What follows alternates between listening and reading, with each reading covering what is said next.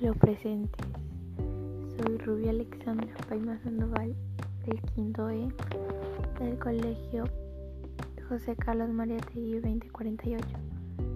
Y hoy tengo el agrado de estar frente a todos ustedes para exponer e incentivar la convivencia y el buen vivir dentro de la comunidad y en nuestra sociedad.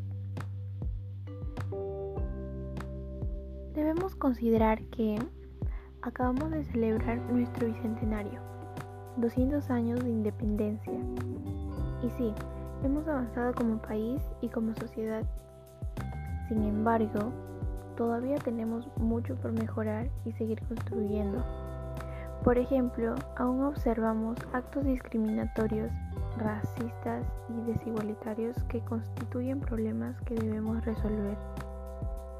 Para lograr este propósito, definitivamente se sostiene que es importante promocionar y practicar el principio del buen vivir para la mejor convivencia en la diversidad.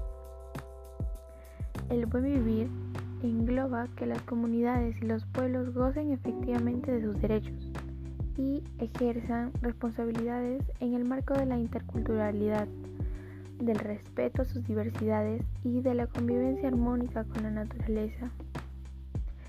Este principio básico para lograr una buena convivencia implica que las personas vivan centradas en un sistema de vida de armonía entre el ser humano y la naturaleza. Integra los valores, respeta la cultura y está orientado a satisfacer las necesidades de las generaciones del presente sin comprometer el futuro de las siguientes generaciones. Nuestra verdad es muy simple y compartida. El buen vivir está hecho para generar poco a poco justicia social mediante la propuesta de la convivencia sana con otras personas. Gracias a la práctica del buen vivir, las relaciones entre personas se pueden construir a través del respeto a la multiculturalidad y en la búsqueda y contribución de prácticas interculturales en el día a día. El buen vivir exige que seamos individuos libres y equilibrados para construir relaciones armónicas con los demás y con nuestro entorno. Es urgente que seamos seres aptos de sostener equilibrios para sí y para la comunidad.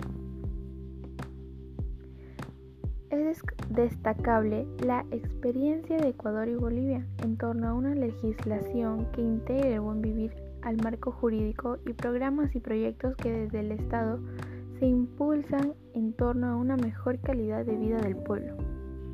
No obstante, también es necesario ver hacia adentro de nuestros pueblos de forma más detenida y encontrar las lecciones que permiten aplicar las propuestas del buen vivir y hacerla cada vez más nuestra.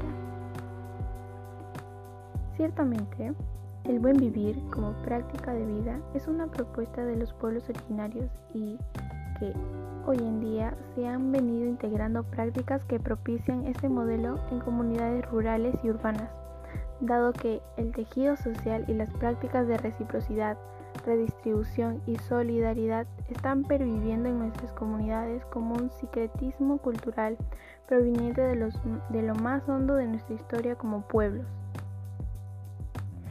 Queda claro que ser hombre significa comprender la necesidad de adoptar una disciplina basada en principios sanos que fomente la diversidad e inclusión que requiere una participación activa en entornos.